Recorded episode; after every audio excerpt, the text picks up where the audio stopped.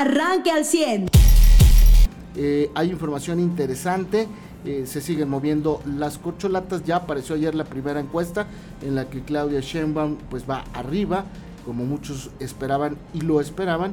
Eh, y el margen de diferencia con el otro competidor pues es, es si es, es largo, es alto, es complicado. Sí, es, es, un, es, un, es una buena ventaja la que tiene Claudia Sheinbaum y es una ventaja que será difícil de eh, eh, pues que pueda Marcelo eh, retomar ¿no? o, remontar es lo correcto. pero bueno, vamos a ver qué es lo que sucede. Es la primera encuesta. A mí me parece que son los instrumentos más importantes que van a surgir en este proceso dentro de Morena. ayer, pues las lamentables, tristes, dolorosas, no sé cómo llamarlas, insultantes, ofensivas, declaraciones del titular del Poder Ejecutivo Federal respecto al secuestro de 18 eh, policías y trabajadores de la Secretaría de Seguridad Pública de Chiapas, que fueron secuestrados en plena carretera, iban en un operativo y fueron secuestrados en plena carretera por integrantes del crimen organizado, no por habitantes de estos de las comunas armados, sino por integrantes del crimen organizado. Y ayer el presidente pues solo atinó a decir que los liberen, que los regresen, porque si no los va a acusar con sus mamás, con sus abuelitas, y empieza a reír el presidente y después eh, desvía la atención con un peluche de estos que se han fabricado eh, eh, sobre él, sobre su persona. es muy triste y muy lamentable, pues este hombre parece que ha perdido toda dimensión de la gravedad que hay para las 18 familias de estos 18 trabajadores que están secuestrados en Chiapas. Para los chiapanecos, obviamente, y para los mexicanos en general. Buenos días. Muy buenos días, claro. Digo, esto no es solamente un reto a la autoridad, así simple como vamos a secuestrar. No, a ver, esto es también el ejemplo de que mientras el crimen organizado ha evolucionado con sus técnicas, con la forma en que opera, con los objetivos que tiene, las estrategias de seguridad no lo han hecho. Han pasado del discurso al chiste, como señalabas, ¿no? Bueno, o no sé qué parte encontraba el presidente de chistoso en esto. Yo creo que ese es el momento en el que el eh, ex secretario de Gobernación, Adán Augusto, López dijera, a ver, yo no tengo que estar haciendo en campaña y tengo que dedicarme a la seguridad, yo no tengo que estar haciendo en campaña y tengo que dedicarme a esos puntos rojos que hay en todo el país, que dejamos incendiarse durante cinco años de gobierno y que ahora no estamos atendiendo.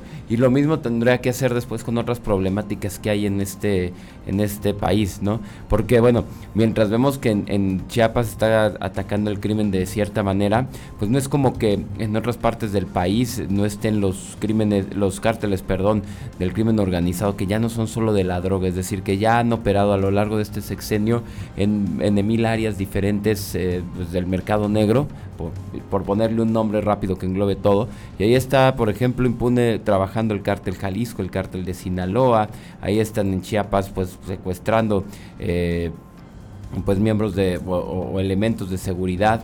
Es decir, no hay en ninguna parte del país donde el gobierno federal esté diciendo tenemos esta estrategia de seguridad que ha funcionado en esta zona de México y que vamos a llegar a implementar en Chiapas. No la hay, no hay una estrategia que digas esto funcionó en Sonora, en Jalisco, en Sinaloa, en el centro del país y se puede implementar. el presidente... Pero, al margen de eso, la forma en la que se burla de este hecho, eh, diciendo que los va a acusar con sus papás, con sus mamás y con sus abuelos, es triste, lamentable, ofensivo e insultante. Eva Farías, buenos días. Así es, Carlos, muy buenos días. Pues sí, porque eh, otra vez el tema de seguridad es el que está eh, prácticamente en todas las primeras planas de la agenda nacional, precisamente por esto, ¿no? Porque pues así dijo AMLO, lo mejor es que los liberen. Y si no, los acuso con sus papás y sus abuelitos. Eh, es una confrontación entre grupos, pero no tienen por qué hacerse daño y mucho menos a inocentes. Y ya, fue lo que dijo el presidente y como dices, cambió de tema y se pusieron a hablar acerca de los amlitos, estos que, que emiten ahí sonidos y, y palabras que, que, comúnmente dice el presidente. Y bueno, pues como si nada estuviera pasando allá en Chiapas. Y sí, precisamente es un enfrentamiento entre dos grupos eh, porque es una venganza eh, del cártel Jalisco por el plagio de la cantante Nayeli, Nayeli Sirene 5, que ocurrió el fin de semana pasado, que presuntamente es rehén de Jesús Esteban Machado, que es el güero Pulseras, líder del cártel de Sinaloa. Es decir, sí, un enfrentamiento de los de Jalisco Nueva Generación, que son quienes tienen secuestrados a estas 16 personas que trabajan en la Secretaría de Seguridad y que por medio de un video, eh, pues salen rogando de rodillas que, destituyan a los mandos eh, de jefes policíacos con la, como condición para que los liberen. Y ante esto el presidente no hace más que decir que los va a acusar con sus papás. ¿A quién? A los, a los, a los malos, ¿no?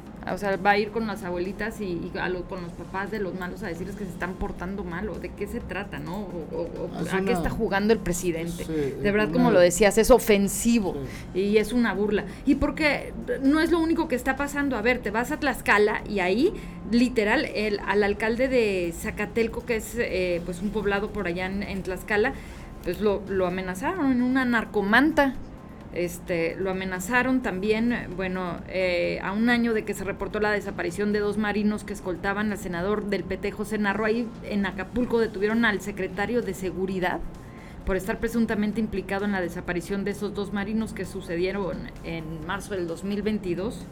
Es decir, el tema de seguridad sigue. También otro de los temas que probablemente el, presidente vaya a abordar el día de hoy fue un señalamiento que hizo un, investigador de la Oficina de la ONU contra la Droga y el Delito, que afirmó en una entrevista para el Universal que sí, que en México sí hay tráfico de fentanilo que hay laboratorios clandestinos asentados en diversas partes del país, algo que el presidente ha estado negando en diversas ocasiones, ¿no? En frente de eh, pues, eh, por ejemplo, el, eh, de Estados Unidos, ¿no? De los representantes de Estados Unidos en este tema aquí en nuestro país. Y bueno, pues no, no ha sido preciso el presidente en estas declaraciones, no ha sido preciso el presidente en las declaraciones de las olas de calor que ya la Secretaría de Salud dijo que son 112 personas que han muerto y esas son las que reporta la Secretaría de Salud.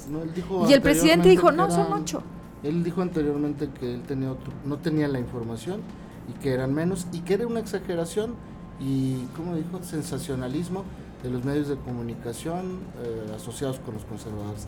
Este es el discurso constante cuando la gente muere, cuando la gente es secuestrada, es burla, es ofensa, ese enfrentamiento y bueno. Usted ya está informado. Pero puede seguir recibiendo los acontecimientos más importantes en nuestras redes sociales. Nuestras páginas de Facebook son Carlos Caldito Aguilar, José Lo de Velasco y Mariano de Velasco. Al 100.